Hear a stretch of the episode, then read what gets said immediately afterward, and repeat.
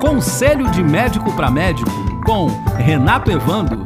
Participe através do e-mail podcast@juriapericia.com.br. Olá, Renato, tudo bem?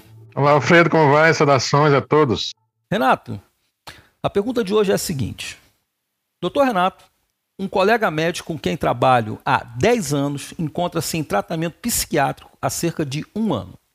Ultimamente, eu e nossa equipe estamos reparando que ele tem piorado e suas condutas médicas estão ficando comprometidas a ponto de deixar toda a equipe em alerta.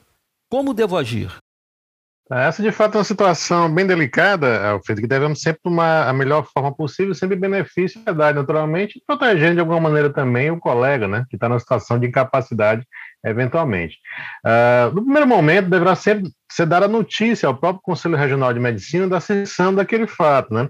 Lembrando que nós temos 27 CRM no Brasil, então cada um tem o seu território de atuação, então onde o fato acontece, deverá ser comunicado aquele CRM especificamente, então deverá ser por escrito, protocolado, dada essa informação. Esse procedimento que envolve esse tipo de situação nos conselhos de medicina, Alfredo, envolve né, a avaliação da incapacidade que o médico tenha de exercer a profissão. Né? Isso está previsto no Código de Ética Médica, lá no finalzinho, no último capítulo do Código, o capítulo 14, logo no inciso primeiro, ele menciona um procedimento administrativo próprio, né? ou seja, o conselho instala um procedimento administrativo que envolve, inclusive, perícia médica, né? veja como é, deve ser cauteloso né? essa Sim. situação, deverá, inclusive, ser periciado esse colega para verificar se, de fato, ele está numa situação de incapacidade ou não. Né? E, a partir dessa verificação, a capacidade poderá ser total, poderá ser parcial, inclusive, né?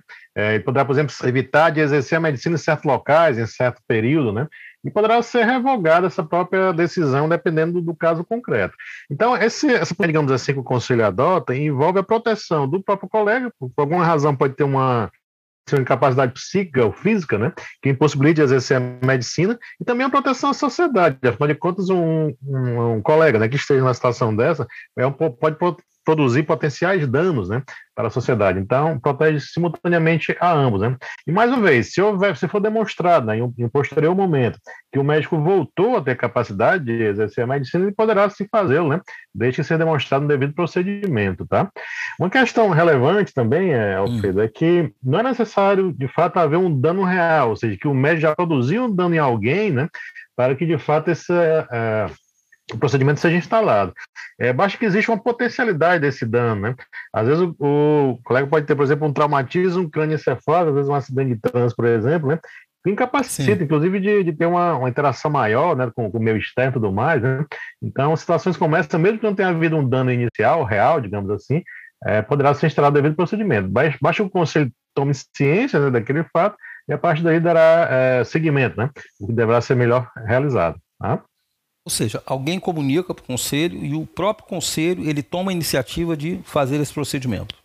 Exatamente. Como eu falei, é um procedimento bem é, sério, né, bem rigoroso, que envolve, entre outras questões, a perícia médica. Ou seja, realmente examinar o colega com detalhe para saber se de fato ele está em capacidade de exercer plenamente ou parcialmente a medicina. Hã?